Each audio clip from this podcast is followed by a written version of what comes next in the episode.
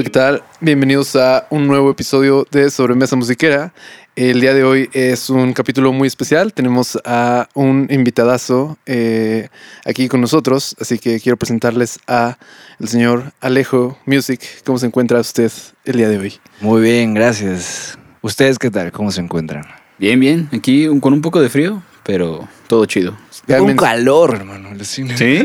No, ah, ahí me dio frío, me dio frío. Yo no tengo ni frío ni calor. Básicamente ya estoy muerto por dentro, así que Es como el Pues- balance de, de- de lo que siente él y Sí, sí, yo. ¿no? Es como... por la ley de la transferencia. Entonces yo, yo por eso estoy como que yo, yo estoy templado. Pero bueno, también está Wow. aquí el día de hoy con nosotros el buen Joe José Martínez. Acá ando. Ujú. Es correcto, aquí está.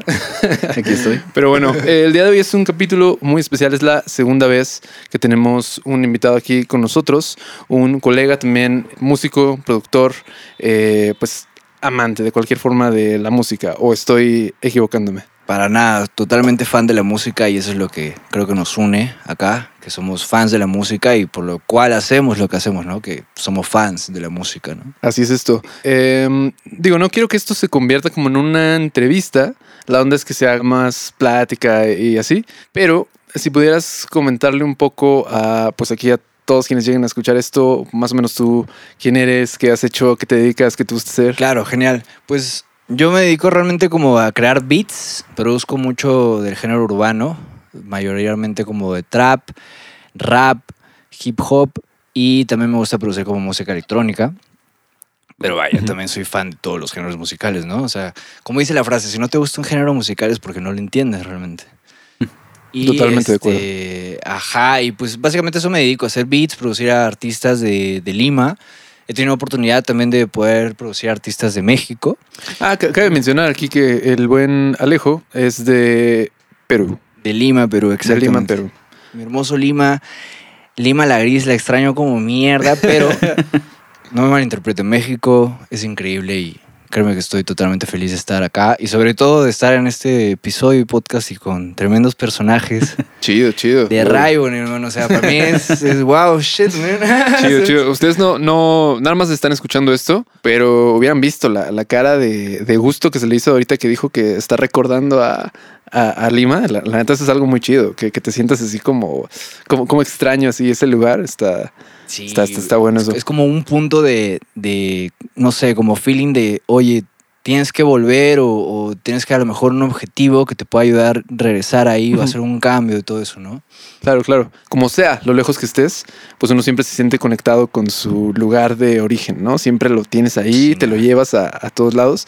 Pero a mí se me hizo de, de mucha gracia que hiciste una cara como de que es cuando se te antoja una pizza o algo así. O sea, hiciste, o sea, hiciste así como que no, ya, ya me lo estoy así saboreando. Pero bueno, es, es algo muy chido, es algo muy chido tener gente que, que viene de otros lugares y que por lo mismo puede llegar a tener otras perspectivas, otros puntos de vista. Creo que algo de lo que más nos interesa mucho, tanto a, puedo asegurar, yo creo, por Joe y por mí, que este, conocer el punto de vista de otra persona es algo que pues, a mí me vuela la cabeza. O sea, si puedo entender cómo ves tú las cosas, cómo ves tú la música, cómo ves tú eh, la pizza, ahorita estábamos hablando. De, de cómo uno puede disfrutar la pizza, ¿no? ¿Te gusta con piña? ¿No te gusta sin, te gusta Exacto, sin piña? exacto. Ve, o sea, ahí ya hay, eso es todo un mundo, eso, eso parte Es a toda un una mundo. dimensión. Entonces, eh, pues todo un gusto, mi buen Alejo, que estés acompañándonos aquí el día de hoy. Un placer, de verdad, gracias por la oportunidad, sobre todo. A, a ti, a ti por, por darte Sí, aquí la, la vuelta. Y pues bueno, ¿les parece si entramos de lleno? El día de hoy tenemos unos cuantos, eh, unas cuantas secciones ya un poco pensadas, ya un poco preparadas. Así que, ¿por qué no nos vamos a la sección creepy? En donde me gustaría preguntarlas, es como que sea, como que hasta se hizo frío, ¿no? El aire, no sé si ustedes sí, ya, sintieron. sí, como que entró alguien. Ah, Ahora sí ya te dio frío. Sí, como que, espérense, producción. ah. Ah, no, espérate, es el hielo que no lo quité ahí de tu silla. Es la chela. ah. Es la chela. sí. Ah, Ahí no va la chela, eh, Alejo. pero, pero bueno. Eh, sí, eh, es en esta sección donde yo les preguntaría eh, sobre sucesos, relatos, vivencias que hayan tenido que- con índole paranormal, de, eh, de esas cosas que nos dejan marcados de por vida, que, que nos espantan, o que nos cuenta alguien más, un familiar, un hermano, un primo, quien sea. Eh, ¿A alguien le gustaría empezar esta sección?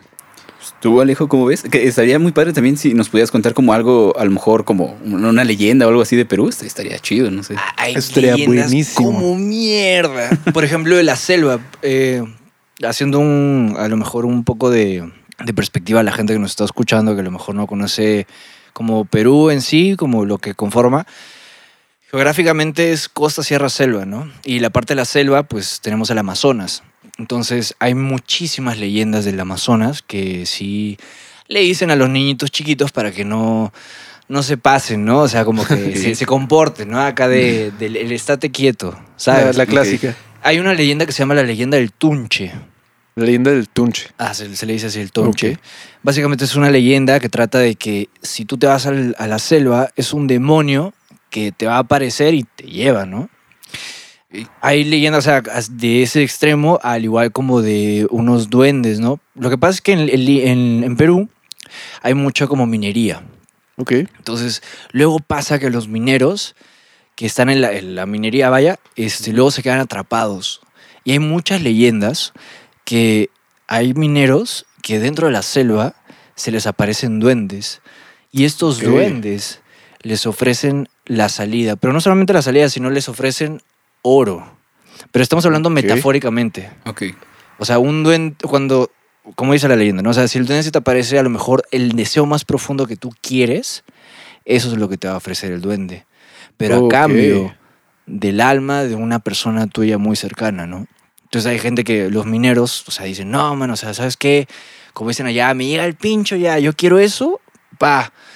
Pero luego terminan justamente perdiendo un familiar cercano y el precio es muy caro lo que se paga, ¿no? Ok, o sea, ha habido, así, me imagino que, que ha habido uno que otro caso así de que no, pues sí, se le cumplió su deseo, pero resulta que después falleció no sé quién, ¿no? Al- Alguna... Entonces sí es como, oh shit. Ah, por lo menos a mí sí me, sí me resuena mucho, ¿no? Porque imagínate ese nivel de desesperación de que ya Mm. estás perdido en la selva y tengas que recurrir a eso, ¿no? Y yo creo que, honestamente, independientemente si creas como en esto de fantasmas, duendes, vampiros, lo que sea, yo honestamente que soy más de la idea de, si crees en algo, tienes que creer lo demás, ¿sabes? O sea, crees en todo o crees en nada. Y yo honestamente me tiro más del lado de que todo existe, ¿sabes? Ok. Y también, vaya, o sea, hay, hay varias cosas como interpretaciones, ¿no? A lo mejor el chupacabras, probablemente no es que es un chupacabras, a lo mejor, quién sabe, a lo mejor y fue un alien. Y Ajá. como alguien lo vio diferente, así, ah, es un monstruo, pero a lo mejor es un ser de otro planeta, ¿no? O Sí, podría ser cualquier otra cosa y Ajá, simplemente lo estamos cosa. viendo como, ay, el, el monstruo de ahorita y ponle nombre. ¿no? Ajá, entonces sí, es, es, es como, es como pesado, como el humano llega a tener estas experiencias y cómo esas experiencias, pues sí, hasta incluso las mismas historias, estas mismas leyendas, cómo te resuenan, ¿no? Pero sí, hay, hay veces en la selva, igual, por ejemplo, mi tío, que es ingeniero civil, sí, shout out a mi tío, a mi tío Pepe, este... Luego él, él se encarga mucho de restaurar como todas estas cosas como antiguas de la ciudad de Lima. Y le ha tocado ir a iglesias donde la parte de abajo están todas las catacumbas. Entonces una vez me contó que los obreros se llevaron una, un cráneo, se lo llevaron así de recuerdo, porque les pareció divertido, Ujú. chévere, ¿no? Y dicen que cuando ellos iban al baño escuchaban el pa, pa, pa, pa, pa, pa, pa, pa, pa, pa. Y cuando abrían no había nadie. Y hubo un momento que ya no podían dormir y justamente el- los obreros bien asustados y pues llegaban bien así desvelados a la obra. Mi tío les decía, oye, ¿qué fue? No, pues se metieron su, peda, ¿no? Estaban- festejando Estaban joreando, ¿no? Pero no, le decían, no, ingeniero, es que no pudimos este, celebrar bien porque no pudimos dormir, no sé qué. Y le dijeron, oye, ¿pero qué has hecho? ¿Qué, qué tienes, no? No, es que mire, me, me traje este, este cráneo. Y le dice, oh, hermano, ¿cómo te llevas eso, no? O sea, porque pues, es, el- es, pues, es otra persona, no es parte de otra persona, sí, es sí, un sí. alma, ¿no? Y pues sí, tuvo que venir un cura, tuvieron que devolver el, el cráneo a la, a la catacumba y ya a partir de ahí todo normal, todo fresh, ¿no? Pero, o sea, hay como tenerle respeto, siento yo, como que, o sea, la moraleja, siento yo, de historia es como parece como tenerle respeto, ¿no? A ese como Claro, la sí, vida, pues tanto son, esté vida viva o no, ¿no? O sea, sigue siendo una persona. pues son lugares o son fracciones de lo que solía ser una persona. Entonces guarda energía, yo supongo, ¿no? No, no puedo asegurarte que creo en alguna manifestación eh, espectral o fantasmórica, pero creo en energía. O sea, sí me parece viable la, la existencia de esas manifestaciones. Entonces, de alguna forma se quedan, ¿no? Se quedan estas cosas en pues en esos objetos o en esos lugares.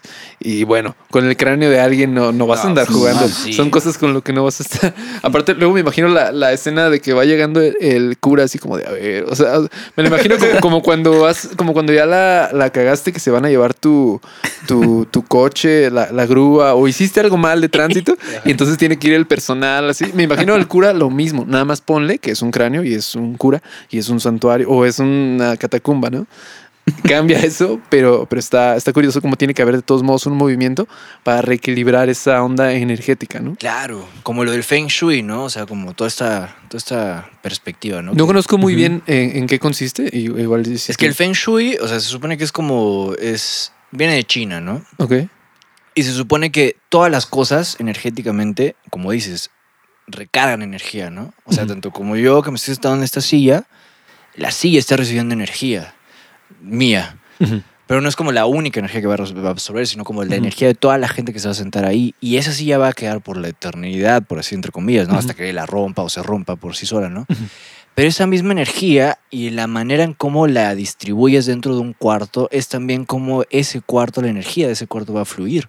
Entonces eso trata el Feng Shui. O sea, por ejemplo, si tienes en tu cuarto todo desordenado, luego te sientes cansado, aburrido, luego Ujú. como que no, no te Ujú. fluyen las ideas, ¿no? Pero cuando lo ordenas y todo fluye y todo se ve como limpio, realmente sí te fluyen las cosas. Y de eso trata el Feng Shui, ¿no? Como arreglar todo para que todo esté predispuesto de cierta manera para que fluya. Por ejemplo, el estudio, ¿no? O sea, pones el controlador de ese lado, pones los monitores de ese lado, ¿no? O sea, pones los amplis de ese lado. Pero si te das cuenta, es todo es un ambiente para que la gente pueda entrar, pueda vibrar, Ajá. pueda disfrutar. Puedes ocuparlo, puedes pasar, puedes... eh, Exacto, de que, oye, ¿sabes qué? Del, del controlador me voy al ampli. O de aquí me voy acá, ¿no? Pero no, no de que, oye, está hasta allá. Ah, tengo que alcanzarlo, ¿no? O sea, me cuesta, ¿no? Ajá. Mm. ¿Me entiendes? O sea, todo fluye. Eso trata el Feng Shui. Hay ¿no? cierta dinámica que se desarrolla tan solo por el, el mero uso mecánico de los objetos, pero Feng Shui nos habla de algo más energético, ¿no? De Exacto. algo, esta botella por estar mirándote hacia la esquina y desde no sé dónde, tiene, tiene cierto impacto, ¿no? De alguna forma en la energía, supongo, no lo sé. Pero bueno, eso es un poco de, de este tema que empezamos en las El, el spooky. en lo, en lo spooky. Empezamos en lo en las leyendas de Perú y nos fuimos al Feng Shui porque pues, pues, Así, así hace- fluye, así, así es el Feng Shui, así fluye. A mí me gustaría escuchar una experiencia. ¿Qué crees que, Particular, que ¿no? solamente yo, tenía yo tengo dos? unas muy, Yo, muy buenas, ¿eh? Sí, sí, sí. Solamente tenía dos y justo ya me las eché en el, en el capítulo, en los dos capítulos pasados. Pero no sé si. Te lo si que chucha. O- o qué Pues dice. justo, pues justo ahorita lo que comentaba este Alejo de la que era como una cueva o, o algo así, do- donde lo de los duendes. Ah, minería, el- ¿no? el- la minería, ajá, que pasa en la selva. Justo ese rollo me recordó a. No, no es una anécdota que viví yo, pero me recuerda mucho como al estilo de este ser que se te manifiesta y te habla de algún tesoro y, y te empieza a persuadirte. Alguna vez un tío me, me contó, estábamos. le- Les voy a deber, le- les quedo a deber el lugar de donde, de donde sucede esta historia. Pero recuerdo que estábamos en un viaje en Guanajuato, en un rancho de la familia. Y el caso es que nos cuentan esta historia, ¿no? No, pues es que yo, un tío me- no, nos cuenta, es que yo que con los primos, cuando estábamos eh, más, más chicos, estábamos de, de su edad, ¿no? Nosotros éramos unos niñitos de 12, 13 años en ese entonces, ¿no? Nos cuentan, no, pues sí, nos íbamos al río, ahí estábamos jugando, nadando, este, ¿qué te haces, güey? ¿No? Bajas así en el día como, imagínate la, la película, ¿no? La típica película que se van los niños en el campo y están haciéndose güeyes ahí en el río. Intro- el intro. El intro de la película. Todo está chévere hasta cuando hay color, ¿no? Así. Ajá, exacto, Exacto, exacto. Solo que acá están, me parece, por lo que recuerdo, no estoy seguro, con una especie de, o sea, es como piedroso el ambiente, como, este, bueno, eso sonó muy mal. Sí, es, sí, es como, es como rocosa la zona. ok, ok. Pero claro, se- Bueno, digamos, digamos que es como rocosa la zona. Corrijo. Ok, ok. Eh, es como rocosa la zona, ahí, pero hay un río, ¿no? Ahí están nadando. Y el caso es que se cuenta que por ahí, de vez en cuando, hay una. baja una serpiente, que, pero que es una serpiente eh, grande. O sea, la, la ves como, como si fuera un tipo Quetzalcoatl, porque de hecho es, es Ok. enorme, es como si fuera, yo Wow. creo, anaconda, más bien, no, no sé, que va bajando lentamente. Y este tiene cuello de, de plumas. Eh, Ah, esa es la imagen de una. eh, ¿Cómo se dice? De un. De, de un ser mitológico, eh, no sé si azteca o maya, muy, muy famoso, que es Quetzalcóatl, Ajá, básicamente. Serpiente emplumada. eh, y que va bajando. Que te puedes dar cuenta de que estás cerca porque escuchas su. ¿Cómo se dice? Su cascabel. No suena como un cascabel normal, suena como monedas. Wow. Entonces te das cuenta de que estás cerca por eso. Y el caso es que si llegas a verlo, la onda es que tienes que agarrarlo con algo y tiene que estar oscuro. O sea, no, no puedes permitir que se vea. Lo tapas con un saco o con una tela o con lo que sea, pero oscuro y no lo dejas que se vea. Con tu chamarra. Con así te la lo que sea, sí, ¡plá! sí, sí. mierda.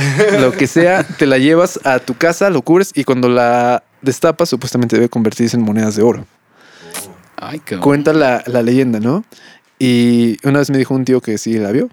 O sea, que sí, que sí vieron a- a esa. No pudieron agarrarla, que no tenían nada con que este. De que iban así, de que, ¿no? ajá, de, de que en short y así les valió gorro ir. No tenían como que una playera o algo así. Fue que, no, pues vamos por algo, regresamos y ya no había nada. Entonces, Nada, me wow. recuerda un poco justo a, a estas historias de un ser que se te manifiesta y te habla de, de algo, de algún tesoro o que tienes que tú ponerte un poco en juego para poder atraparlo o poner algo en juego. ¿no? No sé. Más o menos esa es la historia. Tam- También, eh, recuerdo otra muy, muy similar que también tiene que ver con una cueva que es básicamente, esta no recuerdo si ya es en, en la ciudad o en dónde es. El caso es que te, me parece que es en el Cerro de la Estrella, algo así. O chance ya la estoy mezclando, ya la estoy confundiendo con otra historia. Pero el caso es que te. Se supone que si te metes, hay como un. Creo que es la cueva del diablo, algo así. Pero que hay como un tesoro. Que tú te metes. Y ha habido varios que han intentado meterse. Hasta con poniendo una cuerda. Y así. Y que el espacio en esa cueva es muy grande. O sea, de que te puedes. O sea, te pierdes, ¿no? Y llega un punto en el que sí, tú traes tu cuerda y todo, te sientes así como seguro. Pero aún con eso, llega el punto en el que ya pasas y. Ay, güey, ya, ya crucé la cuerda. O sea, ya, ya pasé por aquí. O sea, ya, ya la estás empezando a enredar. Wow, es O sea, como un loop, ¿no? Ya, ya estás como en un loop. Digamos. Un bucle, ¿no? Sí, sí, sí, ya, ya te estás empezando a perder, ya la estás empezando a, a enredar la cuerda, ya, ya no te sirvió de nada. Y que supuestamente muchos se, se han perdido así, intentando buscar un, un tesoro. Y que ya cuando te rindes y mejor optas por la salida, no, ya mejor me salgo. Ves brillo y que supuestamente eh, pues es brillo como de oro o brillo de tesoros, no, no sé qué. Pero tú pensando ya que era el brillo de la salida, eh, no, o sea, era brillo de, Ok. Un mineral que había. algún mineral ahí cueva, ajá, que te está engañando, pero, pero bueno, son, son historias de, Sí, sí, sí. Wow. de ese estilo. Está, está cañón que siempre existe como una recompensa, pero siempre hay un riesgo. O sea, o sea no es como de que, ah, solamente tienes que ir, ajá, tienes que ir a, a tal hora y lo recoges. No, no, o sea, siempre puede haber un riesgo y no es cualquier riesgo, ¿no? Alucina. Está cañón. Siento yo que es como, o sea, honestamente, la vida en sí, como que si quieres algo tiene un precio que tienes que pagar. Por ejemplo, ¿no? O sea, si quieres algo, pues el, el precio que a lo mejor tienes que pagar es el esfuerzo, ¿no? Ujú. Claro, sí, siempre, siempre hay un, siempre es como un, un- una descompensación, balance, ¿no? Descompensación, balance. Siempre algo, si algo falta, algo tiene que entrar a llenar ese hueco. Exacto.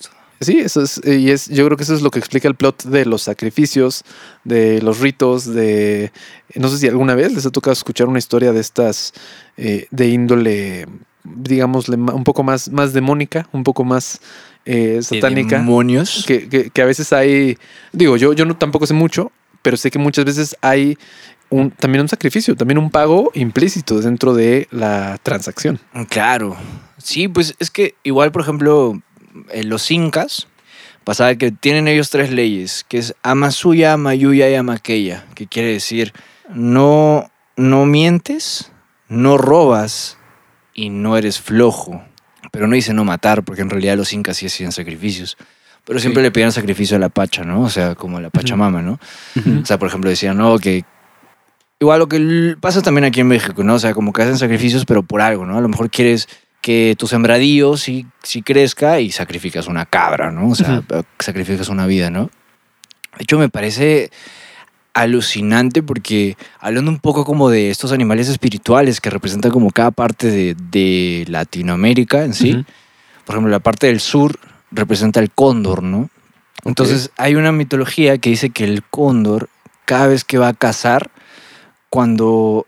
Se supone que el cóndor es el animal más cercano a Dios, porque la altura que vuela, o sea, es muy alto. Y cuando ve un animal abajo que lo quiere cazar, lo que hace es va cayendo y girando al mismo tiempo, Ok. creando un portal, haciendo que el espíritu del animal vuele y sea libre y el cóndor recién pueda como alimentarse de- del, del animal, ¿no? O sea, como que se está facilitando ya un poco la, la chamba de ir y, pum, o sea, lo va, de entrada lo va a cazar, ¿no? De entrada lo va... Claro, o sea, lo caza, pero justo, o sea, está, está, está muy como profundo, siento yo, porque Ajá. le da respeto a la misma vida del, del animalito, ¿no? O sea, por más que se lo va a comer, por más que va como a, su- a supervivencia, igual como que crea es, Hace esto como para este que juego, como esta lógica antes de, o sea, no, no va simplemente como salvaje a... a matarlo, ¿no? O sea, realmente es como un respeto antes de, ¿no? Ujú. Sí, eso me, o sea, también es lo que cuento mucho allá también. Está interesante. Hay, hay- hay cosas que... Hay cosas que claramente no entendemos. Sí, mano, y es lo caso, porque en realidad igual pasa de que el cóndor, por ejemplo, luego dicen por qué el- lo- la gente del sur también se lleva muy bien con los mexicanos, es porque el cóndor y el águila, que es como que lo que representa Norteamérica, o sea, es, siempre han volado juntos, ¿no? Y de hecho como que lo que dicen, ¿no? O sea, los mexicanos, como dicen ustedes, son ATM, a toda madre. A toda madre. es, es porque justo el águila siempre cuando vuela hacia el sol, con, vuela con el pecho en alto, o sea, o sea, no, no tiene miedo de ir al sol, ¿sabes? Y pues justo como que la gente siempre del sur con los mexicanos siempre se lleva muy bien porque el cóndor y el águila siempre han volado juntos. Ok. Al igual que con el colibrí, que ese es el, el animal que representa Centroamérica. Que básicamente el colibrí vuela, pero físicamente, por cómo es, no podría volar.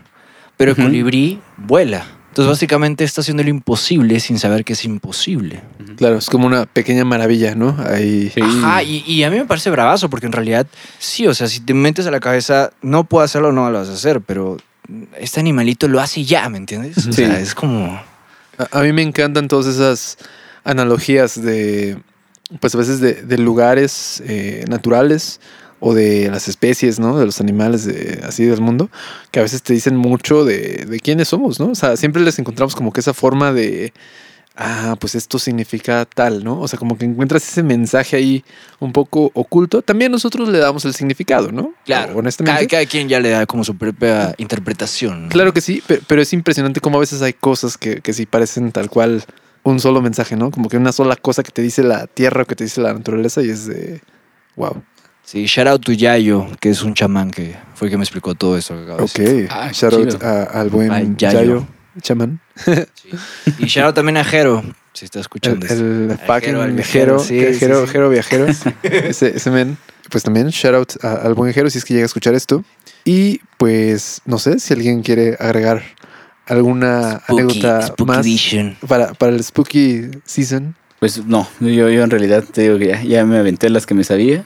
Yo, yo puedo decir una más que me pasó personalmente. Por favor. A mí una vez cuando fui a, hace poco, hace poco me refiero al año pasado, fui a Bolivia. ¿Se siente como poco en estos tiempos? Sí. Se siente como hace Sí, poco. ¿no? Es que este 2020 ha pasado demasiado rápido, man. Así, pa, de que ya vamos a acabar el año, man. Ya, o sea, ¿Qué en, cuestión de nada. De nada, literal. De ya vamos a estar hablando de 221. Sí, 2021. ¿qué onda con Probablemente ya cura COVID.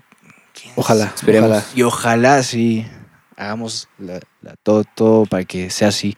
Pero bueno, contando un poco de esta experiencia, fui a, con una tía, en paz descanse, a una cosa que se llama la carretera de la muerte. Que básicamente tú vas en una van, eh, para esto justo fue en Bolivia, en La Paz. Ok. Entonces, Bolivia es muy alto. O sea, y haz de cuenta que vas desde la ciudad hasta a la punta del cerro, literal. Entonces vas desde no sé cuántos metros a nivel del mar hasta ya 4.600 metros, ¿no? Es un lugar bien alto. Vas en una van y una vez que llegas ahí arriba te ponen unos cierto como equipaje para que tú desde la punta del cerro lo bajes en bicicleta. Le dicen la carretera de la muerte porque es una carretera que no tiene como, esto es como, como por ejemplo lo que tiene aquí tu, tu estudio, o sea, como que tiene esto para que no te caigas, ¿no? O sea, como estas bardas, ¿no? ah, O sea, ok, una sí. barda, ¿no? Sí, sí, sí. Ahí no tiene barra, o sea, ahí te advierte, ¿no? Que si tú te pasas de velocidad, te Mm. puedes ir, ¿no? Ok. Y de hecho hay historias de justamente gente, por ejemplo, de Israel, que les da igual, piensan que es, mm, o sea, broma, y literal así los ves como se caen así, y pues ya no viven para contarlo, ¿no? Ah. Pero bueno, cuando estuve yendo en el camino a eso, me pasó una experiencia bien, bien rara, honestamente. Y de hecho hablé con, con una persona que estudia psicología y me dijo, tuviste un ataque psicótico. Así le, le- le dio significado científico, ¿no? Ok. Pero básicamente lo que pasó fue que, no sé si alguna vez vieron como Jurassic Park, eh, la última, que sale este personaje, no me acuerdo cómo se llama, ni siquiera el actor, pero que todos están dormidos en el avión, como que se saca de onda y John Brother es un velociraptor, ¿no? Algo así me pasó de que llegó un momento que en la van, del tanto que estábamos subiendo, Ujú. todos estaban dormidos, porque era, era sea, muy temprano, ¿no? O sea, aparte es cuesta arriba esa Ajá, es, carretera. cues- es cuesta arriba Ok, y literal ok, ok. ves cómo pasas las nubes. O sea, Wow. literal llega Ah, las nubes es a, a tu nivel. Sabes cómo ya de toda la neblina y todas las nubes ya te cubre todo como la perspectiva, ¿no? Ok. Siento yo también que fue como. No sé, habrá un significado, ¿no? Pero lo que pasó básicamente fue que llegó un momento que ya todos estaban dormidos. Mi tía que estaba a mi costado estaba dormida y yo estaba despierto. Y llegó un momento que literal todo se me volvió como negativo. O sea, como de. O sea, pero me refiero de color. O sea, de ver Ujú. todo a color a ver al, al contrario. Invertido. ¿no? Invertido, Sí. exacto. Ok. Como blanco y negro, así, pero una manera así de la nada. Ujú. Y pues pasó de que vi todo esto y pues obviamente sentí que me empezaron a recordar cosas de mi vida que pues habré hecho, que a lo mejor pude haber no hecho, Pero sí fue como así cosas que me empezaron así a como atacar de mi pasado. Y como que yo me acuerdo perfectamente que se me iba la respiración, la respiración. Y pues justamente en esa carretera de la muerte hay una parte que se llama la muela del diablo, ¿no? Porque es una, literalmente una parte de la carretera que es una curva que está en 90 grados. O sea, eso tienes que pasarlo así súper con cuidado. Wow. De hecho, esta vez los camiones que pasan y pasan con la- así en dos ruedas, así dos ruedas en el aire y boom, pasan así, Wow. ¿sabes? Hay gente que pasa así de velocidad que va bajando, no se frenan y pues, se caen, ¿no? Ajá. Hay videos en YouTube de eso. Pero justo vi como Oye, eh, todo perdón, eso- y a sí, la fecha no le han hecho nada de. Bueno, vamos a ponerle No. barandal, eh, vamos a ponerle este. Fíjate ¿Cómo se llama? no. Estas. No, no sé cómo se llaman. ¿no? Ajá, O sí, sí, estas como vallas al final de la, de la vía. Nada, Ay, no lo han hecho. que no. Es como una carretera, ahora sí que la libre de cuota, básicamente. Ok, ¿no? O sea, la ok, que ok, ok. el gobierno no hace ni pincho y pues ya, ¿sabes? O sea, como que ahí se queda. Pero sí, sí me acuerdo perfectamente que ese momento sí, sí fue muy pesado para mí porque, como te digo, todo se me empezó a volver como blanco y negro y yo sí sentía que, o sea, ya ahí quedé. O sea, dije, Ujú. porque yo estaba como concentrándome en literalmente como calmarme, pero yo sentía que el corazón me estaba explotando. Ok. Ujú. Y así, de película, se abre la neblina y sale un, un cartel de la misma carretera que decía, ten cuidado de la carretera porque solamente tienes una vida. Y siento yo que más bien fue como un mensaje hacia mí de no volver a repetir esas ciertas cosas que había hecho en el pasado. Ok. Y fue como un, bro, hasta acá, ¿me entiendes? ok. Y de ahí me acuerdo que, boom, todo así de golpe, volteé a ver a mi tía y mi tía me dijo, oye, estás pálido, ¿qué pasó? Pero ya todos estaban despiertos. Ok.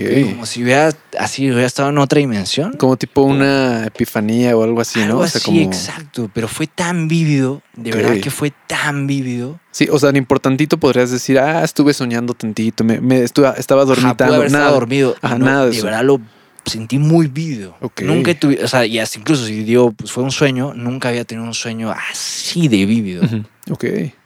Estuvo, estuvo Pues- pesado porque sí, me levanté, sud- o sea, estaba así sudando.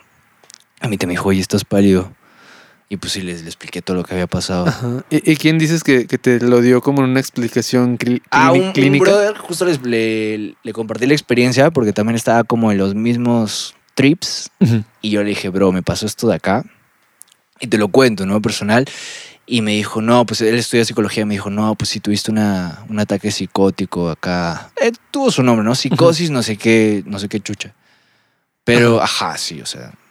Sí, estuvo, Ok. estuvo, estuvo heavy. Eh, Y eso sí fue como un antes y después, honestamente, porque sí me hizo como reflexionar muchas cosas de. Ok, sí, porque aparte luego llegar y todavía ver el mensaje así entregado para ti, casi, casi. Eh, Esas cositas, pues no. Pues, sí, sí dejan pensando a uno, ¿no? O sea, no, no, no son por nada. O sea, Alucina. por, por lo menos sí te llevas así como que. Algo. Ok, ok. Hay un como que un antes y después de aquí, ¿no? Literal. Y como tú dices, o sea, siento yo que, que el mensaje puede estar ahí. Y ya cada quien como que lo interpreta a su manera, ¿no? Claro, sí, tú, tú pudiste haber sentido, tú, tú podrías ser alguien que a lo mejor dice, a lo mejor te hubiera dicho eso, ¿no? A lo mejor te hubiera dicho, ah, sí, yo recuerdo que me estaba, me estaba durmiendo y me estaba mareando y me levanté y vi un letrero.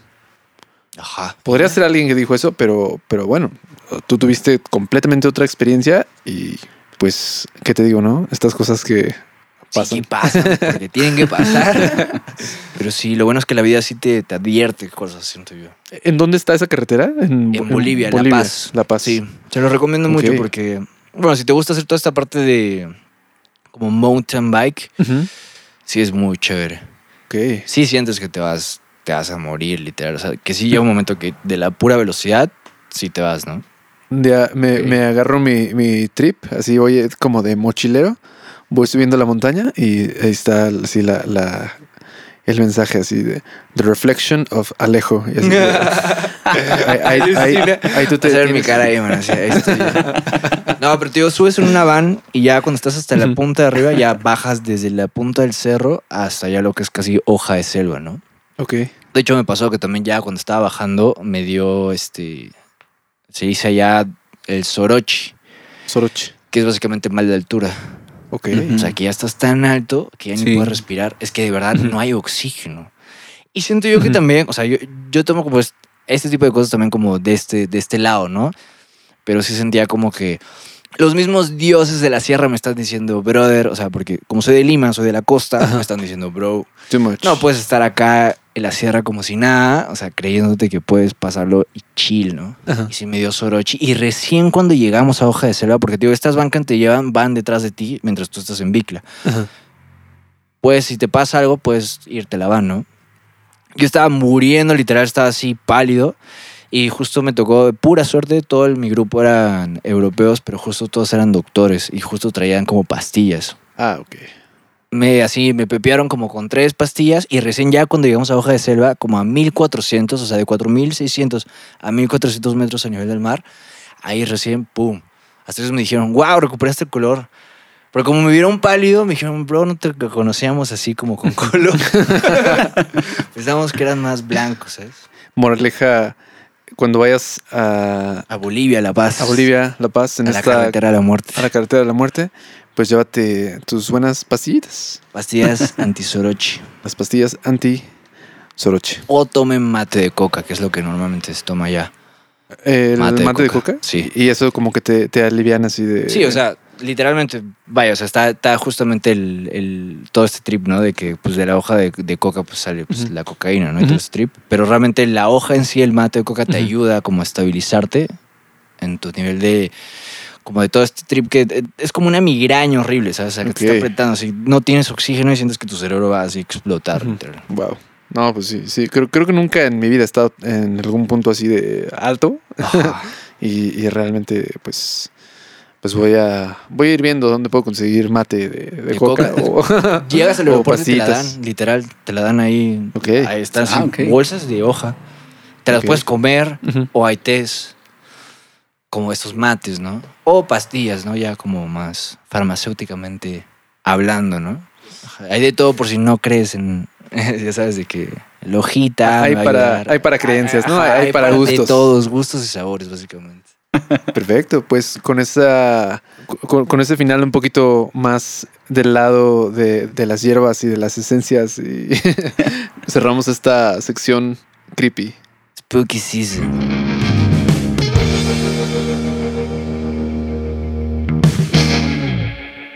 Perfecto. Pues eh, hace más o menos como una semana eh, estábamos platicando tú y yo, señor Alejo, Yeah. y tú traes un tema muy chido, muy, muy que francamente me interesó desde el primer segundo, eh, referente a todo este rollo de la industria musical latinoamericana y particularmente como en el enfoque del aprovechamiento de pues cómo, cómo es aquí en México, ¿no? ¿Qué, qué nos puedes... Así eh, es. expon tu, tu punto, por favor. Este, bueno, nada, primero que nada, o sea, todo, todo, el, todo el principio de esto es para que realmente la gente que, que está aquí, que reside en México, que sean músicos, artistas, ¿no? realmente sí aprovechen de la gran oportunidad que tienen acá en la industria mexicana, porque es una industria que sí está muy bien parada, sí está muy bien aglomerada y siento yo que es un gran punto de, para desarrollarte totalmente, ¿no? Lo que pasa es que, por ejemplo, pasa de que en, en Perú, eh, y estoy seguro que en muchos países de Latinoamérica, la industria todavía está en pañales, ¿no? Y pasan muchas cosas que a lo mejor son muy fantasía, ¿no? Que le dicen al artista, oye, este, ¿sabes qué? Va por ahí, ¿no? O sea, tienes que irte por acá, no sé qué. Y sí hay artistas que sí la consiguen yéndose en, en un camino bien desviado, pero tú ya sabiendo con una industria mucho más establecida, sabes que el camino puede ser mucho más recto, ¿no? Puede tomarte la mitad del tiempo, ¿no? Puede tomarte la mitad del dinero, ¿no? Hasta la mitad del esfuerzo, ¿no? Entonces, sí me ha tocado ver luego mucha gente de aquí, igual de México, no necesariamente mexicana, o sea, también como que es- están acá solamente y que no ven ese gran potencial, ¿no? Como no ven ese gran, como gran imagen que tiene detrás, ¿no? Porque realmente México siento yo que es como esa cumbre de, de- Latinoamérica, ¿no? Que todos los latinos aspiramos siempre en algún momento llegar acá a México para ya de ahí expandirnos a otros lados, ¿no? Que puede ser como Estados Unidos o Europa, ¿no? O sea, ya depende de cómo, qué es lo que tú veas y qué es lo que tú desees y dependiendo de tu carrera musical, ¿no? Pero sí, México es una industria que sí está bien establecida, ¿no? O sea, que ya lleva rato, honestamente, ¿sabes? Mientras a lo mejor en Perú recién está empezado, pues en México ya lleva 10 años después, ¿no? Y en 10 años sí pueden pasar muchas cosas, ¿no? O sea, hasta incluso en la misma SACOM, ¿no? O sea, toda esta nota, o sea, de verdad que es, es alucinante, ¿verdad? Por ejemplo, allá es así, de verdad, es impresionante cómo se roban tanto dinero del artista mismo, ¿no? O sea, te- te obligan, dicen, mira, si vas a registrarte, es un costo. Y si quieres registrar tus canciones, si me registras una canción o 20 canciones, te cuestan 200 soles, que es el aproximado a mil pesos, ¿no? Ok. Entonces, este, pues ya te están trabando. O sea, te dicen, si solamente tienes un EP, o sea, si tienes un single, pues tienes que pagar ya mil varos o pues puedes tener tus 20, ¿no? Entonces, pues te conviene mejor sacar 20 canciones, pero en realidad es como un contra también, ¿no? O sea, como que te tienes que frenar a hacer toda esa cantidad de canciones. A menos que seas el caso que ya tienes un, un montón de catálogo de canciones y ya puedes registrar el resto, ¿no? Ok. Pero eso es un solo ejemplo, ¿no? Pero sí pasa mucho que igual como que se malinterpretan como todos estos roles, ¿no? O sea, lo, qué es realmente un productor o qué es realmente un ingeniero, ¿no? Que quizás para tener como un poquito más de contexto, estaría chido conocer cómo es, por ejemplo, la carrera de un artista o de una banda aquí en México y cómo es en, en Perú. Por ejemplo, de lo que te puedo comentar acá es que hay muchas formas y muchos puntos y muchas maneras, ¿no? De, Claro. de empezar tu banda y de empezar como, como músico o como cantante o como lo que decidas. Pero creo que lo, lo más, lo, lo más sabido es como que de hoy en día la tecnología nos permite hacer muchas cosas, ya lo sabemos todos. Eh, 2020, bitches. básicamente. Y, y creo que dentro de eso eh, hay cosas que ya son muy fáciles, ya empiezas y, por ejemplo, hay una banda aquí en México, ¿no? Empiezas, eh, compones, haces tus canciones, eh, grabas, a lo mejor tienes un demo, a lo mejor tienes ya un EP o un LP, dependiendo del presupuesto. Y luego viene como este limbo de, ok, ahora qué hay que hacer, ¿no? Eh, vas a invertir en distribución, vas a invertir en mercancía, vas a invertir en imagen, vas a... Hay, hay, hay muchas cosas en las que puedes invertir, pero ese es como el camino, ¿no? Eso es un poquito... Y ya de ahí en adelante hay muchos tipos y formas y colores y sabores de cómo tocar puertas, ¿no? Puedes ir a... a- están los que piensan que que solo puedes hacerla si tocas mucho, ¿no? Si vas a tocar a muchos lugares. O los que piensan que solo puedes hacerla si... No, no, no, ya no toques, ya todo es en línea. O los que piensan que tienes que estar en los dos. O los que piensan que no deseas estar en ninguno y esperan a que los descubra alguien en un bar como en los ochentas. Entonces, a lo que voy es que esas son como las maneras más estándar en las que sucede aquí. Por lo menos yo te puedo hablar de la perspectiva de bandas, ¿no? De, de músicos, cantautores, inclusive. Eh, ¿Cómo sucede allá en, en Perú? Más o menos, ¿cuál es la... Pues en Perú pasa igual así de que es más complicado, ¿no? O sea, igual, eh, vaya, hay mucha fantasía, ¿no? De, no, pues es que sí, voy a, voy a, voy a crear una, una banda, mamá, y, y de eso voy a vivir, ¿no? Pero realmente va mucho más atrás de eso, o sea, como dices, o sea, no solamente sirve tocando puertas. Siento yo que, por ejemplo, lo que pasa allá es que sí tienes que ser ya demasiado influyente y, por ejemplo, shout out a la banda Amen, es una banda muy famosa de rock de allá y de hecho justo eh, so- o el cantante es, es vecino mío de, de- de mi casa allá y pues sí son una banda muy reconocida, ¿no? O, por ejemplo, se llaman Amen, ¿no? O sea, podrías tú Amén. decir, ah, pues tocan canciones religiosas, pero en realidad es blues y este son muy conocidos allá. Pero esos brothers ya son gente, pues, ya grande, ¿no? Ya adulta, ¿no? O sea, no, no, no son chavos. ¿me No cualquier chavo toca blues. Ajá, no, no cualquier chavo toca blues, exactamente, ¿no? Pero ya son gente que ya lleva rato en la industria, ¿sabes? Y ya llevan rato picándole a la piedra y pues claramente por eso tienen el resultado, ¿no? Siento que acá es un poco mucho más sencillo en ese sentido, porque vaya, o sea, como que el mismo, la misma industria se presta para que no importa tu edad o no importa el género, puedas de alguna manera como reventar, ¿no? También es importante este, esto que es como tener un mentor que te ayude realmente a, a entender y decir, ok, bro, ya de lo que tienes en tu cabeza y lo que te dijeron en algún día o lo que escuchaste, te voy a decir lo que sí es verdad y cómo funcionan, ¿no? Las cosas, ¿no? Y un mentor que realmente ya viva de esto, ¿no? Que ya le paguen de esto, sea músico profesional literal, o sea, que pague la luz, el gas con su música, ¿no? Ujú. Y ellos te pueden decir literalmente, bro, es que la, la- la cosa está así, ¿no? Claro, también está esta otra como disyuntiva, ¿no? De que a lo mejor son gente que ya llevan rato, ¿no? Pero pues ya es 2020, ¿no? ¿Qué se hace en el 2020 como para que estés en el 2020, ¿me entiendes? O sea, Claro. hasta incluso hasta el mismo sonido, ¿no? De la mezcla, ¿no? O sea, eh, es también como esta, como esta vanguardia de que la gente lo defiende mucho de que no, análogo versus digital, no, el análogo siempre va a ser mejor que el digital. Yo en lo personal siento que para que suenes 2020 o 2021 es de los dos. O sea, tanto análogo como digital. Es, es de los dos mundos, ¿sabes? Sí, lo mejor de que De te pueden dos, dar ajá. ambas cosas, claro. A, a lo Hannah Montana, The Best of Both Worlds, ¿no? O sea, ¿sabes? Tal cual, tal cual. Literal. Pero hay gente que la reventó solamente usando el análogo, ¿no? O solamente digital. O solamente lo digital, ¿no? O sea, solamente la compu y listo, ¿no? In the box y ya está, ¿no? Entonces, sí como que ayuda mucho de que aquí en México sí está mucho más industrializado, por así decirlo, y sobre todo como hay ya, pues, entidades que defienden esto, ¿no? O sea, ya hay una sociedad detrás de eso, o sea, ya hay un lugar donde puedes decir, oye, me robaron, ¿dónde voy, sabes? O sea. ¿dónde me voy a quejar? O ¿dónde me voy a informar, no? ¿Sabes? Allá no hay tanto eso, allá es como un poco, te roban y ya. Bueno, ¿qué se le hace? Que, que se le hace, Ni pues, modo. ni modo, ¿no? Y es, y, es, y es complicado porque hay gente que pues no tiene la oportunidad de salir del país, ¿no? Y pues no le queda otra más que tratar de exponerse ahí, ¿no? Está, está muy cañón. Eh, es una situación, pues, un poco. Pues a, a mí la verdad me intriga bastante porque, digo, yo sé que la- los países son, pues, meramente el resultado de su administración, ¿no? Exacto. Es así de sencillo. Y, y eso es, y eso repercute en todas las industrias, ¿no? En el sector eh, que te gusta, turismo, eh, cultura, y en cultura está música, así que pues somos parte de una industria a fin de cuentas, son- somos parte de una escala mayor, entonces pues como le vaya al país le va a ir a, a esto.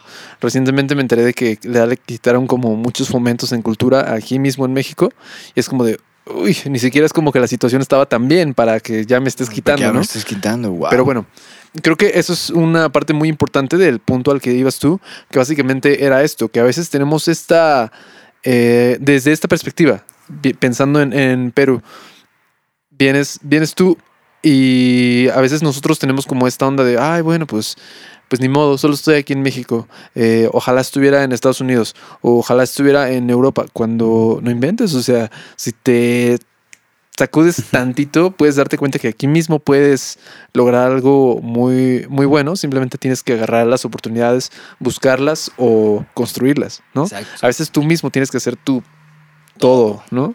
Entonces, eh, creo que es un- una parte como muy buena hacia donde iba tu, tu punto. De esto no sé qué opine el señor José Martínez.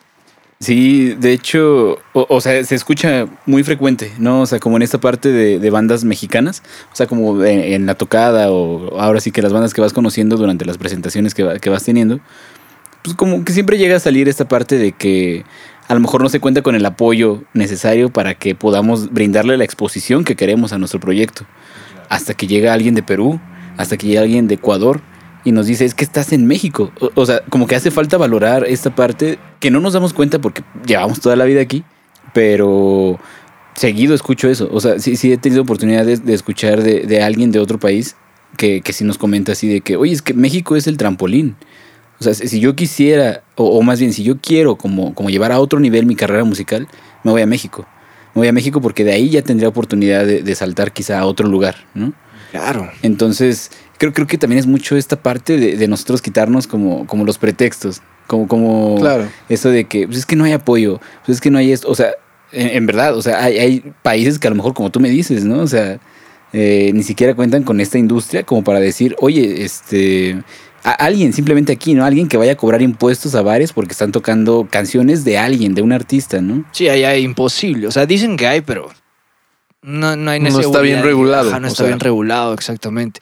Y lo que dices tú también es muy cierto, Tey, es que es como cómo le va al país, es como al final el resultado de cómo, cómo es la, la industria, básicamente, ¿no? Y pues sí, sí, en realidad ahorita que lo pienso, sí tiene un porqué.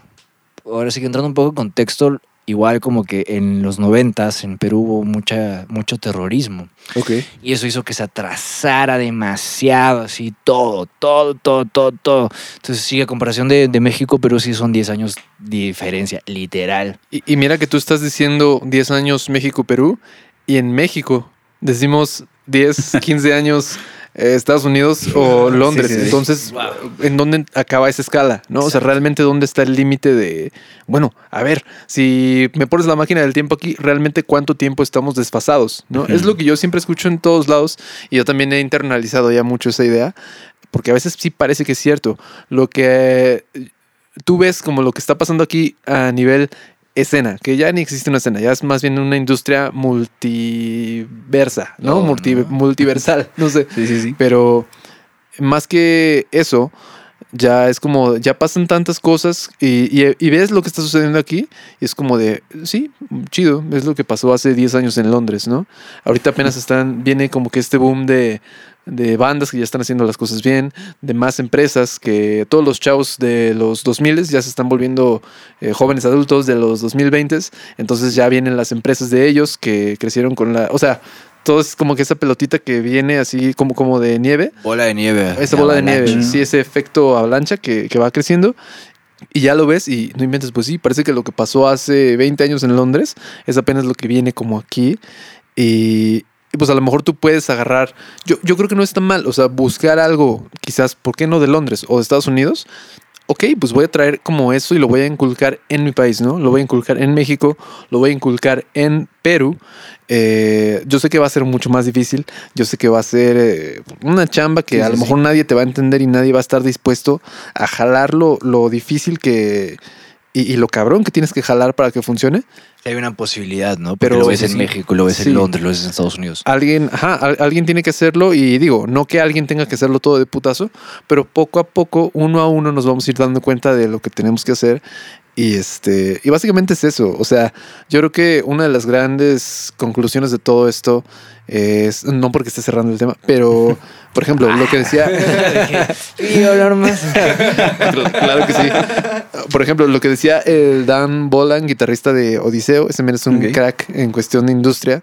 Ese men, eh, el buen Dan Bolan, eh, ese cuate es un crack nivel de industria aquí en México, por lo menos. Y pues ese güey dice que nadie, o sea, suena muy flashy, suena muy bonito, está muy padre tener tu banda y sí, voy a tocar y este, y ya sabes, ¿no? Los excesos, lo que quieras, ajá, la vida de rockstar.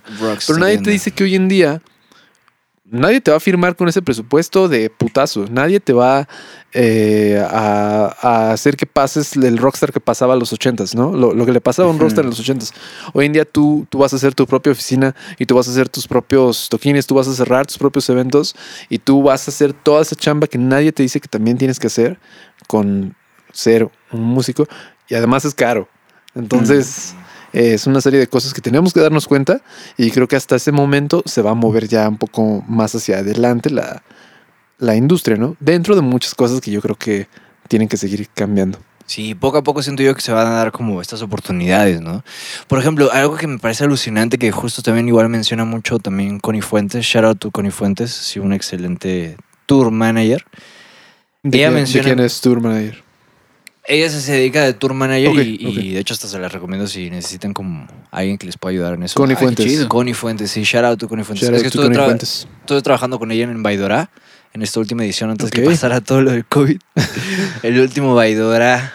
Quién El- sabe si va a ser de la vida, ¿no? Porque pues quién sabe qué vaya a pasar con los festivales ahora. Que es un tema que me gustaría conversar, pero ahorita lo tocamos. Ok. Pero justo ella ella menciona mucho que allá en Estados Unidos, esta escena del post-punk Que está creciendo mucho. viven Este como millonarios, así, o sea, literalmente ves que se compran así, literal, así, el último Ferrari, el último Porsche, así, viven en casonas, así, en Miami y todo, y dices, brother, ¿quién chucha escucha post-punk, me entiendes? Pero estos brothers, Sí, como manejan su proyecto, lo manejan como empresa, exacto. y porque la misma industria lo permite, ¿no? Y como dices tú, o sea, siento yo que eso efectivamente va a pasar aquí en México y efectivamente va a bajar a, a Latinoamérica, el resto de Latinoamérica, no el sur. Pero sí es algo que si ya tienes el, el- el modelo, pues hay que seguirlo nomás, ¿no? O sea, a ver cómo qué es lo que hacen esos brothers. O sea, por ejemplo, allá en Estados Unidos, pues los que más plata ganan, pues obviamente son la gente que hace rap, o sea, son artistas solistas. Pero otra vez me puse a escuchar un- una entrevista que tuvieron con Steven Tyler y él menciona que pues no tiene tanta plata a pesar de ser Aerosmith, ¿no? Y es porque se divide la plata entre cinco puntas, ¿no? Sí. A diferencia de un brother que solamente es un brother, un rapero, y es un solo brother, o sea, la plata solo se divide entre una sola persona, ¿no? Pero sí es- está. Siento que podemos aprovechar justo lo que mencionas, que ya hay otros países que ya estás desarrollado de otro nivel y poder como traer ese. Sí, Ese hoy, hoy en día ya no estás a ciegas de que hasta que llegó tu tío, el que podía viajar a Estados Unidos y te trajo un disco y, oh, voy a fundar Soda Stereo en los ochentas, ¿no? Eh, Cerati, shout out to Cerati. Shout bueno, out to Cerati. shout, shout- shout to the sí, sky. bien. shout out to the sky, Cerati. De hecho, justo así, hablando de, eh, entre paréntesis, de compositores argentinos, a mí se me hace un genio Fito Páez. Es, es también un genio. Un fucking genio. Lo que es él, Charlie García, eh, Cerati y Spinetta Puta, si son así. son la, la fuerza, ellos son la fuerza argentina. Wow. Aguante. Wow, wow, es que de verdad, o sea, todo esto, Argentina realmente igual, por ejemplo, es muy chistoso porque, como mencionas, ¿no?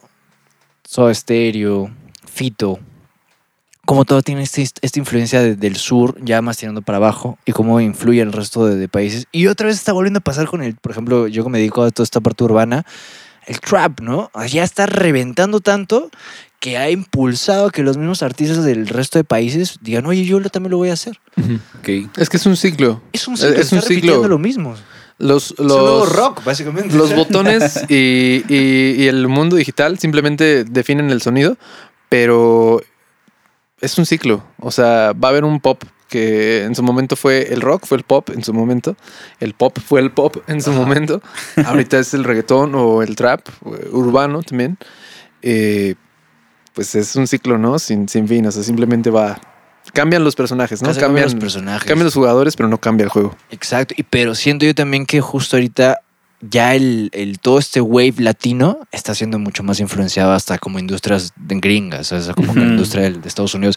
Ya te escuchas así cualquier canción del top Billboard y te apuesto que tiene por lo menos una de esas top 10 un ritmo de reggaetón. Claro que sí. Sí, o sea, está incluido. pam, pam, o sea, lo tiene. Hasta. McDonald's tiene ya el, el La- meal de, de J Balvin, de J ¿no? Balvin, sí.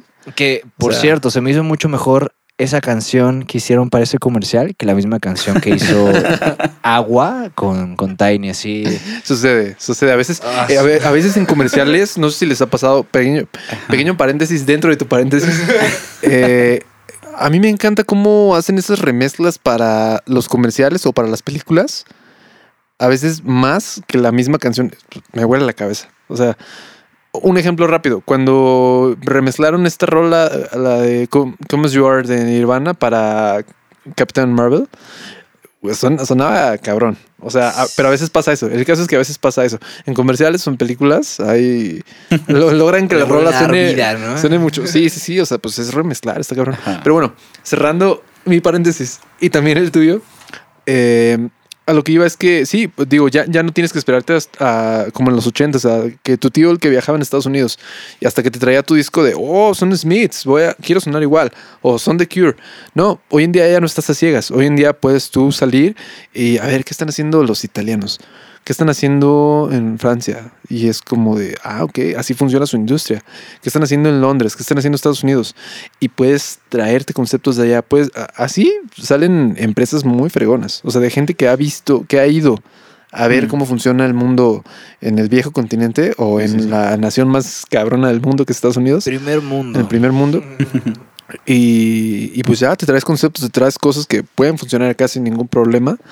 Y pues solo es cosa de implementarlos y hacer que gire la ruedita, ¿no? que Básicamente. eventualmente va a funcionar, ¿no? Porque, pues, como dices, es un ciclo que se va repitiendo, ¿no? O sea, lo, lo- lo nuevo que va allá seguramente va a llegar a para acá. Sí, hay- es una hay- batuta, ¿no? ¿Qué está pasando? Exacto, sí, a ellos no, no les funciona nada más porque sí, les funciona porque llevan más tiempo enfrentándose a hacer una industria y hacerlo bien y hacerlo regulado. Ya tienen sistemas, ya tienen, eh, ya tienen estos, estos momentos, estas dinámicas que funcionan y te las puede, estos sistemas que puedes usar tú mismo, ¿no? O sea, si alguien llega y te dice, em, no sé, ¿cómo, ¿cómo abres una cerveza? Supongamos que no, sabiera- no supiéramos abrir una, una botella, ¿no? Y a lo mejor llega alguien, ah, mira, pues acá en Londres tenemos, no inventes, y tienen un destapador, ¿no? Supongamos que por primera vez pasó eso alguna vez, ¿no? No sé, no sé antes de eso cómo abrían las, las chelas, pero bueno, es un ejemplo muy burdo. A lo que voy es que no por nada les funciona lo que les funciona allá y a veces hay muy buenas ideas. No, no es como que todo sea de copiar, pero puedes adaptar. O sea, puedes agarrar un buen concepto y hacer que funcione acá. A fin de cuentas, pues, es música y somos también una, una industria. Alucina. Y de hecho, creo que también, o sea, mencionas no copiar, pero realmente, bueno, yo en lo personal siento que no es tanto copiar, es como. Es un respeto a la gente que hubo detrás de eso. ¿Sabes? O sea, como que hubo alguien detrás que Ujú. se la rifó y hizo todo ese trip. Pues ya, o sea, que lo repitas no significa como que, oye, voy a, voy a hacer un copycat de eso, ¿no? O sea, lo adaptas a tu chamba. Claro. Y, y es como un cierto respeto al, al esfuerzo que tuvo él. Y es como, te digo, la batuta que está pasando de que, ok, tú llegaste hasta este punto, déjame continuarlo, ¿no? O hasta incluso ah, puede haber cosas, no sé, en Londres, que no está funcionando tanto, pero puede que acá, ¡boom! Exacto. Sí, Sí, sí, es- el simple hecho de que lo hagas tú ya le da eh, alguna flanderación o algún cambio en el proceso que lo convierte en otra cosa. Y a lo mejor a ti te funciona mucho. O a lo mejor no te funciona nada y mejor buscas otro sistema, pero. u otro modelo, ¿no? De negocio, otro modelo de, trabajo, modelo de lo que sea, pero. Sí, es que creo que eso va mucho como a esta parte de que te estás influenciando por algo o tecnología, lo, lo que tú quieras que hayas encontrado en, en otro país, pero tienes como esta noción de, de cómo concibes tú tu país. O sea, tienes como esa parte de, saber, ah, bueno, aquí en México funciona de esta manera, o aquí en, en Perú funciona de esta manera, ¿no? Entonces, imagínate que ya conociste cómo funciona allá, pero sabes cómo adaptarlo para que funcione aquí. O sea, no porque lo, lo hayas como, o te hayas inspirado, o tal cual, lo hayas este, recogido la idea. A lo mejor llega un, un- un gringo a querer vender la, la idea que funciona en Estados Unidos aquí y no va a saber cómo hacerlo. Claro, porque el gringo no va a saber cómo funciona el Exacto. latino. pero- Exacto, claro, exacto. claro, también se necesita de ese puente que eres tú Exacto. al adaptarlo y hacerlo funcionar. Ujú. Sí, no, es, es, es alucinante como lo, ahora sí que como lo, lo que reciclamos. Hablando Sí. burdamente, ¿no? Pero- Pero lo que Sí, sirve, sí, pe- pero, básicamente. yo creo que en, en- en resumen lo, lo que me voy como con ese pensamiento de aquí al buen Alejo es que sí, a veces estás parado en donde no tienes una idea, simplemente tienes que abrir los ojos, verlo de frente Sí. y es como también. de, güey, o sea, neta puedes hacer todo esto, esto y esto, esto. Tú tienes una laptop y es un mundo de posibilidades, o sea, de verdad no estás limitado. Entonces, pues, pues sí, yo los los, los invito a que si alguien que, que va empezando con su bandita, algún chico, alguna chava que, que van apenas empezando y les da como, eh, no inventes, eh, como que todo este, como que te abruma a veces ese inicio de no saber qué hacer. Es tan sencillo como, pues, Abrir una chela, ¿no? abrir una chela.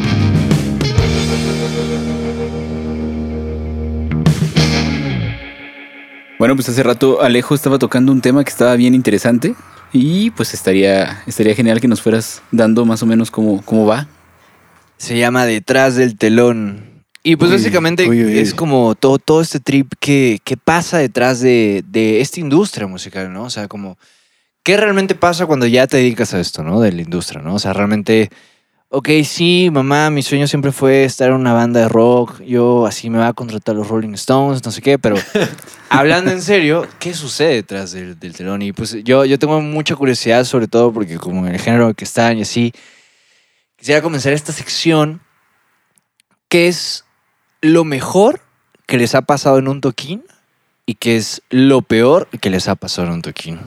Comencemos con esa pregunta, a ver. Ok, Pu- puede ser cada quien lo suyo Ajá, o, lo que- o dentro de nuestra banda que tenemos. La perspectiva de, de cada quien, o sea, a lo mejor pueden tener como su perspectiva Raibonel, pero Ajá. probablemente como cada quien tenga como, oye, esto no, es que sabes que para mí se me pareció una pendejada o para mí no, fue increíble, ¿sabes? Ok, yo, yo tengo una en mente, pero, pero fue hace, o sea, no, no fue extemporáneo a Raven. No sé si tú tengas otra que quieras. Pues, pues más bien es como, como global en, en el aspecto de que eh, siempre que, o sea, al- algo muy chido que, que sucede es como que siempre alguien llega a, a decirte, así como de que, oye, ¿dónde encuentro tu música? ¿Dónde encuentro esto? ¿Dónde encuentro lo otro? ¿no? Wow.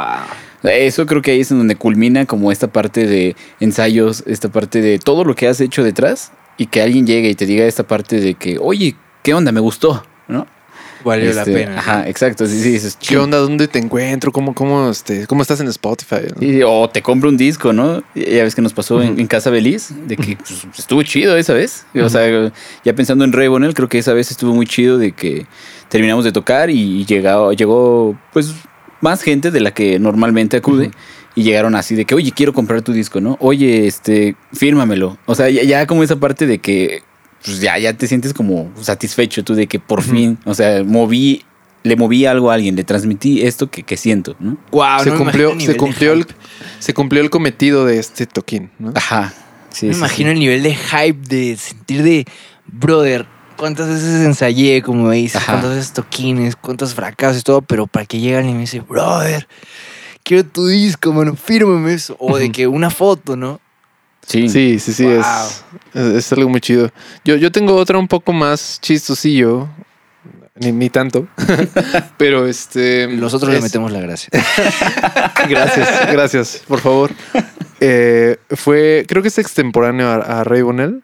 Es, fue, fue pre-Raybonel más bien. Ajá. Una vez estábamos tocando en la feria del elote en Santana y yo dije, se puso muy chido el ambiente. O sea, yo no me esperé neta lo, lo bien, lo cómodo que me estaba sintiendo ahí tocando. Y ya estaba muy bueno el ambiente, estaba, olía genial, o sea, olía como a esquites o como a elote, o sea, Ajá. Sí, de feria del elote. Era la feria. por, por todos lados, güey. Genial. Pero, pero chido, o sea, te sentías bien, ¿no? Y este, y un día, y, bueno, en uno de esos momentos se me ocurre decir, no, muchas gracias, eh, estuvo genial, que no sé qué, ya nos vamos con esta canción.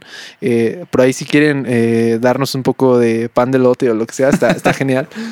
Y ya este, y ya el caso es que terminando de tocar, se acerca con nosotros una señora de uno de esos puestos que estaban ahí y, y nos regalaron, o sea, de, la- de las que vendían, y, no, y nos regalaron así, a cada quien una rebanada. Tengan, no, su pan de lote, muchas gracias, chavos, por presentarse aquí.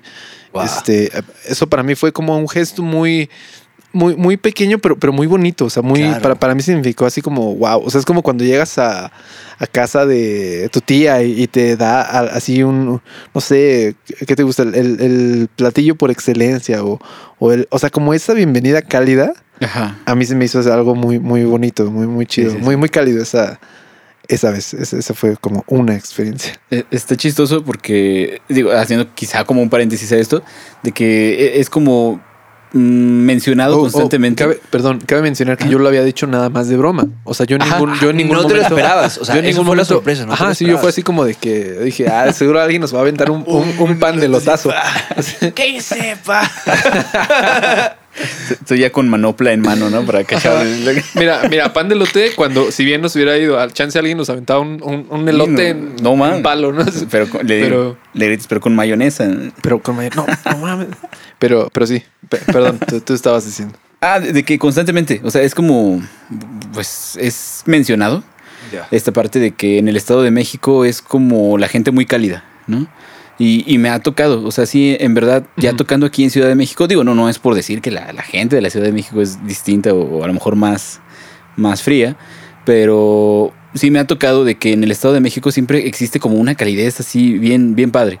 De que mm, a lo mejor te, te invitan un pan de lote, te invitan lo que sea, pero, pero siempre todavía te, te conciben así como el músico, ¿no? O sea, como de que, ah, es que es el músico y te dan como ese lugar bien chido de, de, de que te, te dan todo, ¿no? Sí. Es como un respeto y cariño ahí, ¿no? O sea, como. Co- de, pues como wow. esa bienvenida, o sea, como esa, ah, no, ya llegó, así como el, Sí, sí, sí. Y, y tienes esa, esa bienvenida, ¿no? Como esa bienvenida cálida, a mí se me hizo. Sí, sí, sí. Yo, yo toqué durante mucho tiempo en Tecamac y cada tocada en Tecamac siempre era una experiencia, sie- siempre daban algo, ¿no? Wow. O sea, no te decías, ya, me lo espero. O sea, siempre era como que, boom. Sí, sí, sí, sí. ¿Qué fue, no? Así una experiencia que contar. Man. Está bueno, está bueno. Sí, pues sí son cositas que, que van pasando como en, en- luego en toquines, ¿no? Que pasan de la nada, son espontáneos y pues ya dejas fluir como por el momento, ¿no? Sí, eh, también tengo una, una muy buena shout out a una banda con la que estaba tocando también en- durante esos tiempos. Una Shout banda out. que se llama Lío. Pero este. Qué buen nombre, esta, fue, esta fue como eh, de lo peor que he hecho esperando hacer bien. Eh, el caso es que ya casi íbamos a terminar de, de tocar, casi casi fue el mismo momento. Y entonces yo le, le digo a este, pe- pero en ese momento había como teporochitos, había como, como así, este, señores borrachísimos, este, "Ah, que no llegué, o sea, o sea, pero como que, como que mitad haciendo, mitad cotorreando, mitad haciendo ahí bulto, ¿no? Como Así. que son, son parte de la juerga. Ajá, ¿no? Como que están ahí, Ya sí. toquen esto. Sí, así, tal cual. Y, y ya terminamos y ya nos estamos bajando y uno nos dice, "Eh, denme algo. ¿no? Uno nos dice, denme algo. Y yo de que... "Ah", y agarro una botella de agua. Desde el catering, ¿no? Ajá, casi casi. Y se la va viendo. Pero, pero no estaba en sus cinco sentidos. Entonces no pudo atraparla. No, man. Y tal cual fue así de que tiro de cancha. Y este... y- Nariz fue- rota. sí, sí, sí, así de que straight a, a la cara. No. Headshot, man. Y nada más se levanta y algo de la banda. No va. O sea, entonces, entonces también, también este. Digo, antes no nos la aventó de vuelta, ¿no? Sí, sí, pero, sí. Claro. Pero pues hay, hay que ser respetuoso con, Sí. con la gente. Sí, hay que ser respetuoso con el público, porque al final de cuentas, si no fuera por el público, no existes tú, ¿no? Sí, sí, sí. Y, y es una dualidad realmente. Básicamente. Tú no existes, si tú no existes, no existe la juerga, no existe la fiesta, no existe el pachangueo, ¿no? Ujú.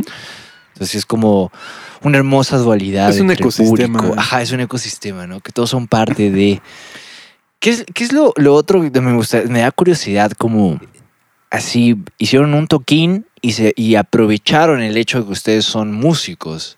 Esa es buena, esa es buena. ¿Sabes? O sea, que dijeron, así, ahora sí, momento rockstar, ¿sabes? Y que justo se aprovecharon de que tanto ya sea por una groupie o porque sea el público, o sea, es o sea, simplemente porque yo soy parte de Raibonel en este caso y ya, ¿sabes? O sea, ¿qué, qué- qué- qué fue ahí? Cuéntame eso. empieza. Las groupies no existen en, en Reunel, ¿no? Sí, sí, no, De que ese puesto está abierto por si acaso, a las que están escuchando. aquí, aquí somos, aquí somos como Wizard, nada más hacemos tarea y, y vamos a Harvard. ¿no? Pero Este, no. Joe empieza.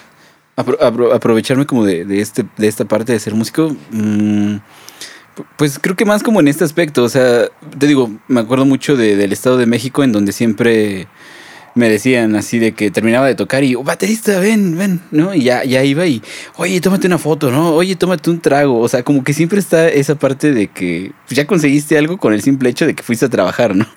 Con el simple hecho de que fuiste a hacer lo que te gusta. presencia haciendo lo que te gusta. ¿no? Exacto. Entonces, o sea, como que ese tipo de recompensas siempre son constantes. Eh, O sea, de que, te digo, desde pues, un trago o desde cualquier cosa, ¿no? Una vez me pasó que me, me decía un señor así de que, oye, ven, pero, pero siéntate aquí a, a platicar conmigo, a ver, ¿a ti qué te gusta? O sea, como, como que estaba interesado, ¿no? De que, o sea, ¿por, por qué tocas eso? Eso que estás tocando saber ahorita? detrás qué hay de eso, ¿no? Exacto. Entonces me, me invitó un trago, ¿no? Entonces dije, ah, pues aquí ya estábamos platicando y todo. Como que en todo ese.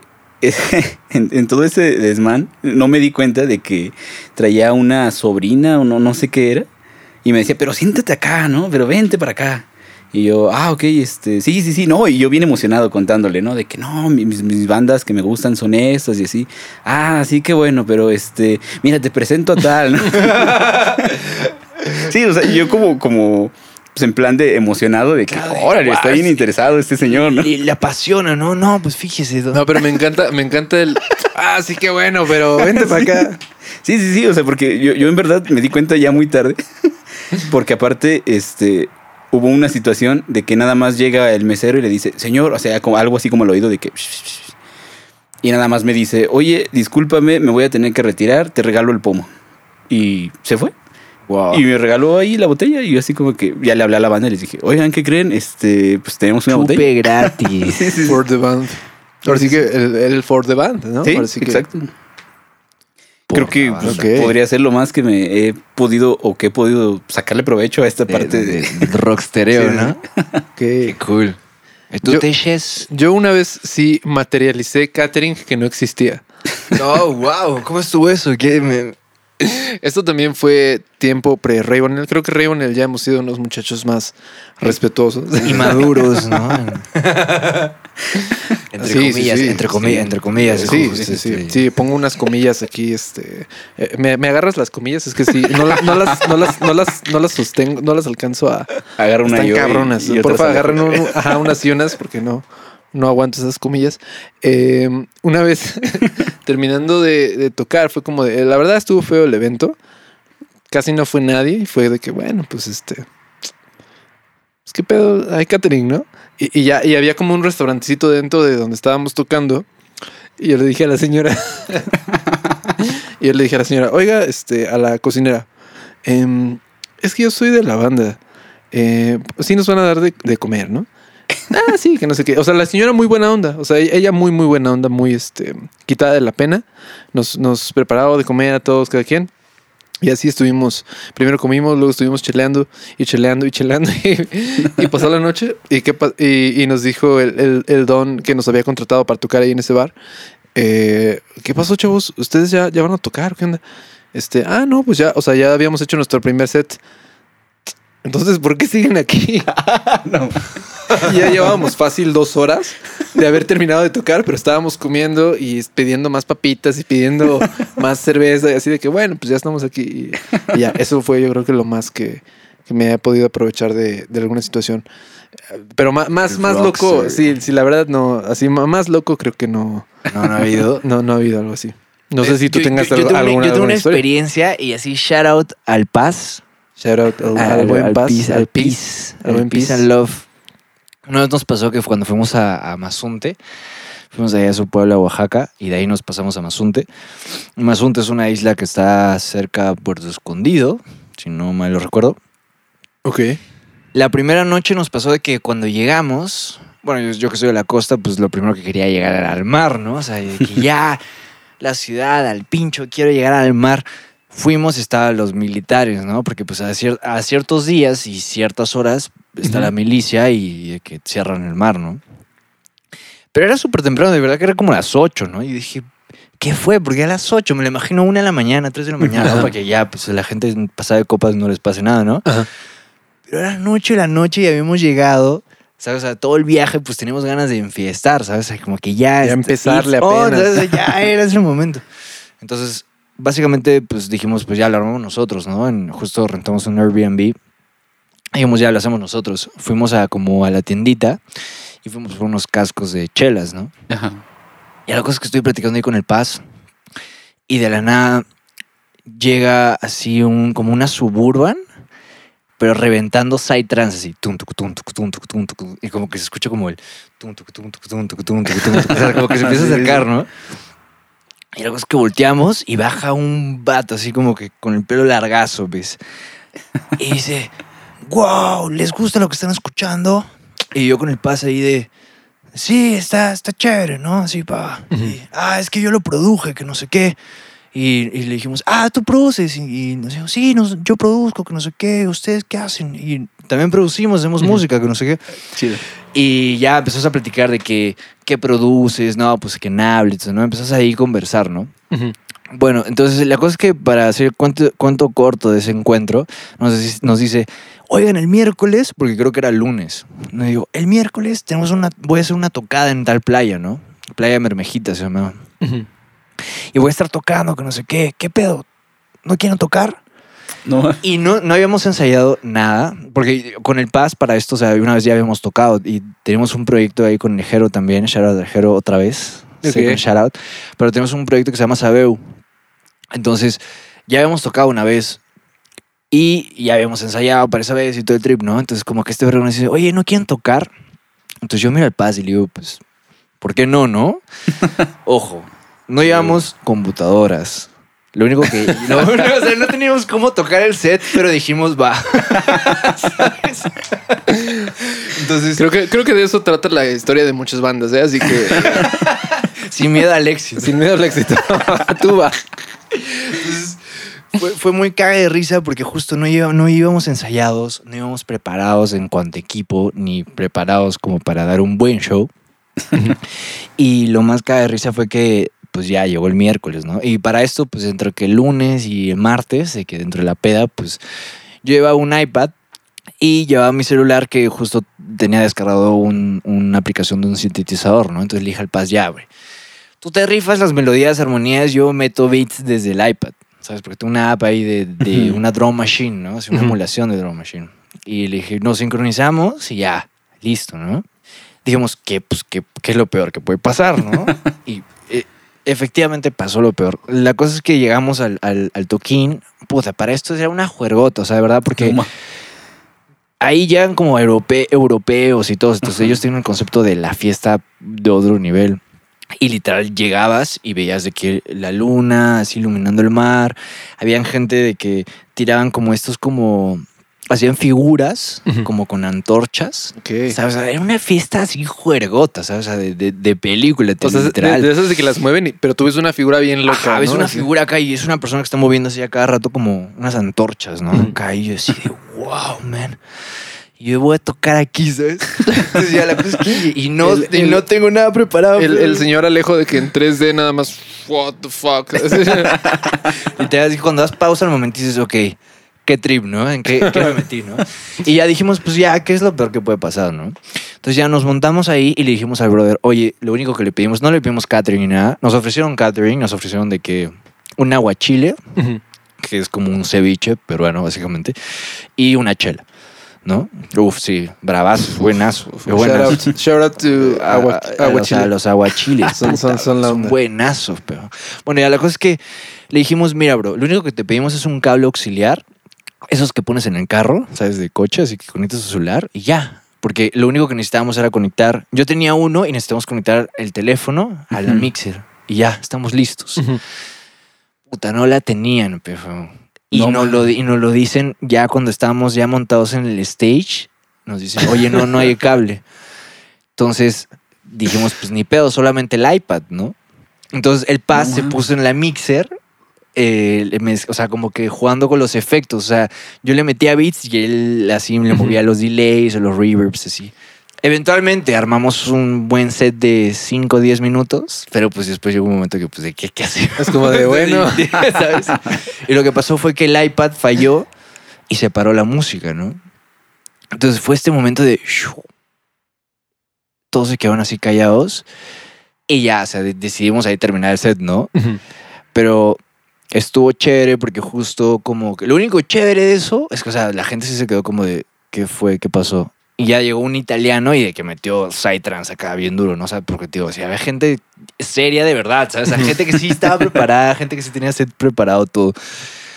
Y ya justo habían como unas chavas que justo nos decían, oye, tocaron bien vergas, que no sé qué, pero obviamente estaban pasadas de, pues, de estupefacientes. De- de ¿no? fiesta, estaban muy ¿no? enfiestadas. Ajá, estaban muy enfiestadas, ¿no?